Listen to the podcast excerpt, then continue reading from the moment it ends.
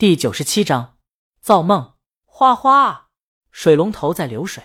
苏梅举一捧水，洗了一把脸，试图让自己克制下来。可不知道为什么，一个男人手搭西服，一身白衬衫，站在街头，手里拿着一束花的场景，不断的在脑海中闪现。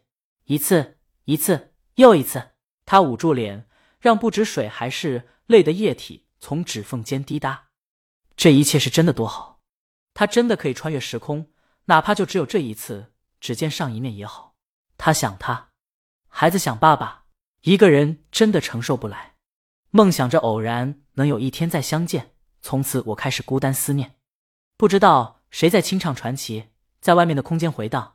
慢慢的走进卫生间，让苏梅的心让人一把攥住一样。想你时你在天边，想你时你在眼前，想你时你在脑海。想你时，你在心田。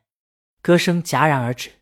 进来的同事好奇问：“苏总，你没事吧？”“哦，洗把脸，清醒一下。”苏总听自己的语气在哽咽，不知道同事有没有听出来。他又掬一盆水把脸打湿，然后看着镜子，让自己冷静下来，又拿出化妆棉把水擦掉，给自己补妆。苏梅这一句挺久的。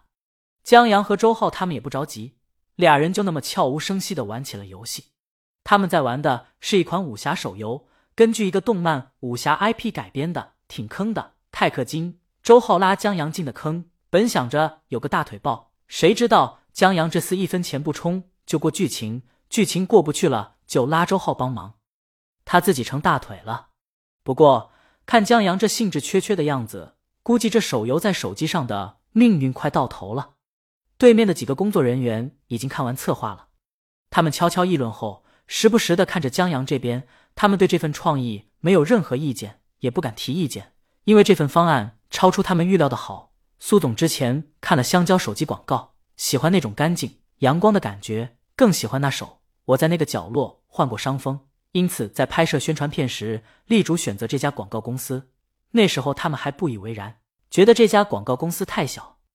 可这份创意摆在他们面前后，他们佩服起了苏总的眼光。这份创意太棒了！穿越时空的爱情不止对他们品牌文化和情怀提升非常大，还把苏总个人经历融入其中了。看苏总感动的样子，就知道这份创意打动人心的力量。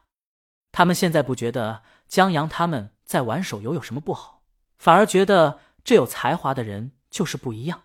门推开了，苏梅焕然一新的走进来，就眼眶有点发红。对不起，两位，让你们久等了。没有。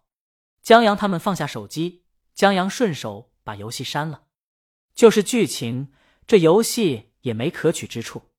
苏梅询问了同事意见，他们都很满意，苏梅也很满意。剧情自不用说，她现在眼眶还是发红，鼻子发沉，就是跟他们花样年华的品牌契合度也很高。花样年华本来就是一个老牌花店了，短片的时间跨度正好还能见证花样年华从一家花店到品牌连锁的成长。既然双方都满意，周浩把你好的合同拿出来，双方很快签订了合作，首付款预计明天就能打过去。周浩他们可以着手准备了。江阳提醒他们，上面的花可能还需要你们费些心思。苏梅让江阳放心，他们一直在不断的推出新品，即便没有新培育的品种，对于短片中兔子、鹿和你主题的花艺，他们的花艺师很快也能给出满意的答案。周浩，那就好。他们告辞。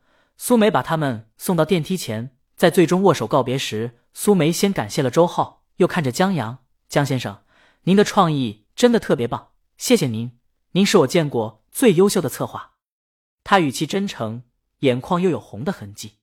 显然，这话不止站在公司角度说的，更多的是站在个人的角度。江阳的创意在兼顾品牌的同时，何尝不是为他造了一个梦，一个用来安抚他的梦？江阳笑了笑，没什么，我们应该做的。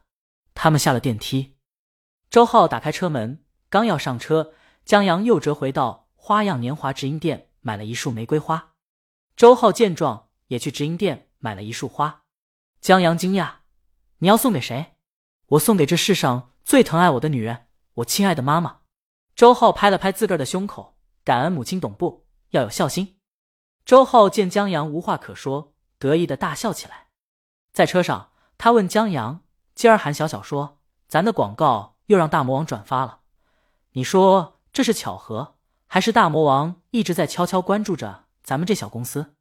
江阳觉得是后者，周浩觉得有道理，那是江阳很认真的说他在惦记我。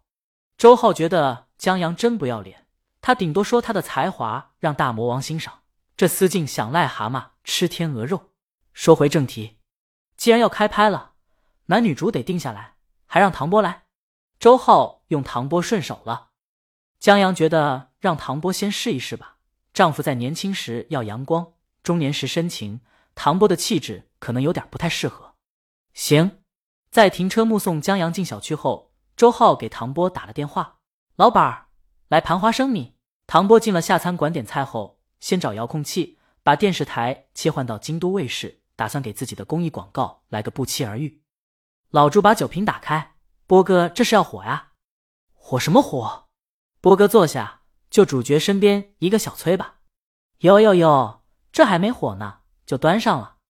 老朱调侃他：“他们都是演员，太知道这龙套演员和角色演员的区别了。”去你的！唐波笑着，牙龈都冒出来。这得托橡胶制品广告和公益广告的福，尤其公益广告，昨天大魔王转发以后，传播挺广的。今儿一剧组的副导演挑选演员，一看他，哟，这不是公益广告上的外卖小哥吗？